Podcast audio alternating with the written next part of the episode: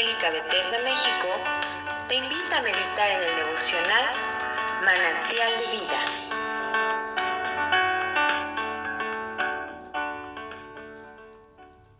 Buenos días, soy el pastor Rafael Monroy y te invito a que en esta hora me acompañes a que juntos reflexionemos acerca del capítulo 28 del libro del profeta Isaías. Dice así la palabra del Señor. Ay de la corona de soberbia de los ebrios de Efraín y de la flor caduca de la hermosura de su gloria, que está sobre la cabeza del valle fértil de los aturdidos del vino. He aquí, Jehová tiene uno que es fuerte y poderoso, como turbión de granizo y como torbellino trastornador, como ímpetu de regias aguas que inundan con fuerza derribada a tierra. Con los pies será pisoteada la corona de soberbia de los ebrios de Efraín, y será la flor caduca de la hermosura de su gloria que está sobre la cabeza del valle fértil, como la fruta temprana, la primera del verano, la cual apenas la ve el que la mira, se la traga tan luego como la tiene en la mano. En aquel día, Jehová de los ejércitos será por corona de gloria y diadema de hermosura al remanente de su pueblo, y por el espíritu de juicio al que se sienta en juicio, y por fuerzas a los que rechacen la batalla en la puerta. Pero también estos erraron con el vino, y con sidra se entontecieron.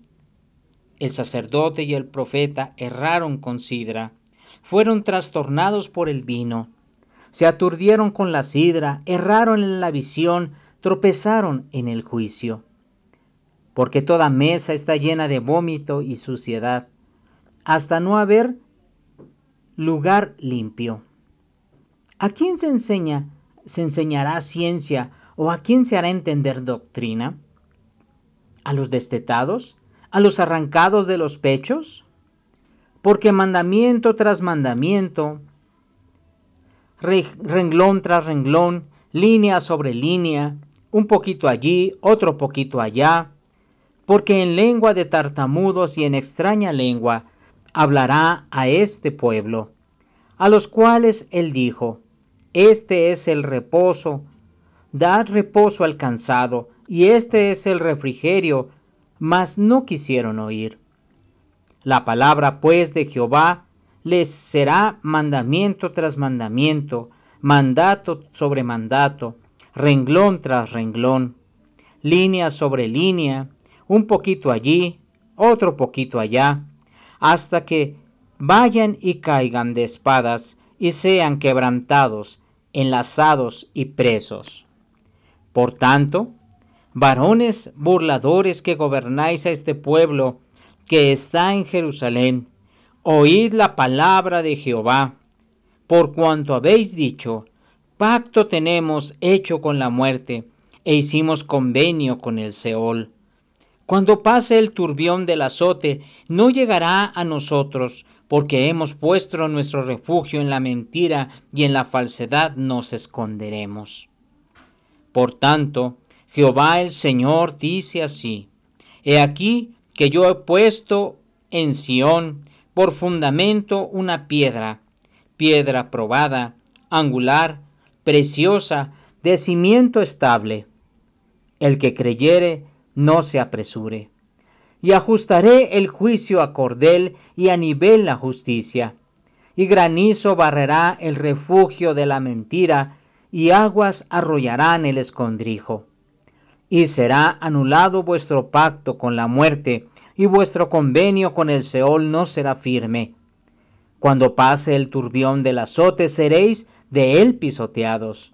Luego que comience a pasar, él os arrebatará, porque de mañana en mañana pasará, de día y de noche, y será ciertamente espanto el entender lo oído. La cama será corta para poder estirarse y la manta estrecha para poder envolverse. Porque Jehová se levantará como en el monte Perasim, como en el valle del Gabaón se enojará para hacer su obra, su extraña obra y para hacer su operación, su extraña operación. Ahora pues, no os burléis, para que no se aprieten más vuestras ataduras, porque destrucción ya determinada sobre toda la tierra he oído del Señor, Jehová de los ejércitos. Estad atentos y oíd mi voz, atended y oíd mi dicho. El que ara para sembrar, arará todo el día, romperá y quebrará los terrones de la tierra. Cuando ha igualado su superficie, no derrama el eneldo, siembra el comino, pone el trigo en hileras y la cebada en el lugar señalado, y la avena en su borde apropiado. Porque su Dios le instruye y le enseña lo recto, que el eneldo no se trilla con el trigo, ni sobre el comino se pasa rueda de carreta, sino que con un palo se sacude el eneldo y el comino con una vara. El grano se trilla, pero no lo trillará para siempre, ni lo comprime con la rueda de su carreta, ni lo quebranta con los dientes de su trillo. También esto salió de Jehová de los ejércitos, para hacer maravilloso el consejo y engrandecer la sabiduría. En este capítulo 28 el Señor, a través del profeta Isaías, nos habla acerca de la condenación que va a traer sobre Efraín. En los primeros versos hasta el verso 13 nos habla de la situación en donde va a haber un juicio sobre Efraín. El Señor nos dice que Él es fuerte y que es poderoso, y que traerá un turbión de granizo y como torbellino trastornador con ímpetu de recias aguas que inundarán con fuerza derriba y derriba a tierra. En estos días el Señor traerá a un juicio sobre Efraín. ¿Por qué? Porque ellos prefirieron hacer a un lado su corona de gloria y diadema de hermosura. Y entonces ellos quisieron, por cuenta propia, tomar para sí el juicio y la fuerza de la cual ellos decían tener. Erraron, dice, como podemos errar cualquiera de nosotros con el vino o con la sidra. Por eso es importante, de acuerdo a estos versículos, que nosotros nos conservemos en santidad para el Señor. Ellos perdieron, dice, la cordura, se entontecieron, erraron. Entonces el profeta, el sacerdote, ya no tuvieron un buen entendimiento. Fueron trastornados por el vino y se aturdieron con la sidra. No tuvieron una visión correcta y tropezaron en el juicio. Dios quiera que tú y yo no, no podamos, no, no caigamos en esta situación.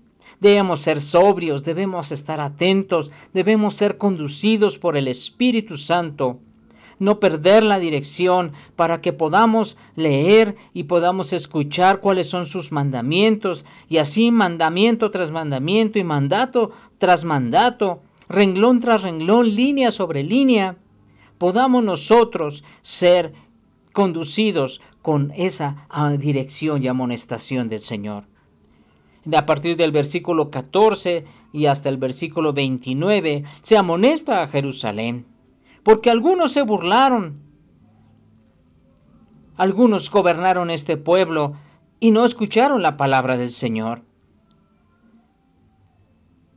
Entonces, podemos nosotros rechazar la, eh, eh, la palabra justa de nuestro Dios y, y tomar entonces la mentira, la falsedad.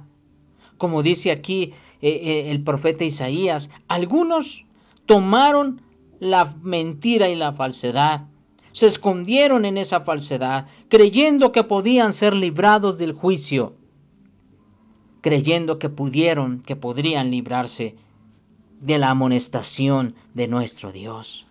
Pero Dios amonesta también a Jerusalén y trae un juicio sobre ellos y les dice que no serán guardados por cuanto se han escondido en la mentira y en la falsedad. Dios guarde nuestro corazón de no ir tras el engaño. Dios guarde nuestro corazón de poder caminar en la verdad del Señor y en la santidad de nuestro Dios. Y podemos, como ellos, como les dice el profeta Isaías, estar atentos y oír la voz y atender esos dichos del Señor. El Señor nos da sabiduría y hace referencia a cómo sembrar. No se hará todo el día. Esto es, no debemos trabajar todo el día. No debemos estar eh, eh, activos como iglesia en todas las actividades. Debemos tener tiempos para las cosas, sabiduría para hacerlo. Hay tiempos para sembrar. Dice aquí el trigo. Hay tiempo para sembrar el enebro. Hay tiempo para sembrar el comino. Entonces, cada uno de ellos se siembra de una manera y se cosecha de otra. Esa es la sabiduría que Dios le ha dado a los hombres. Debemos pues con sabiduría conducirnos en esta vida, para que juntos podamos caminar como iglesia del Señor, viviendo cada tiempo con la sabiduría que el Señor nos da. Yo espero que esa sea nuestra oración en este año, que caminemos porque el Señor va con nosotros, que no nos movamos si el Señor no va con nosotros, que seamos sabios para poder vivir cada tiempo de acuerdo a la sabiduría preciosa de nuestro Dios. Que el Señor te bendiga. Si esta devocional ha sido de bendición para tu vida, compártelo con otros. Y síguenos en nuestras redes sociales como Misión Evangélica Bethesda México.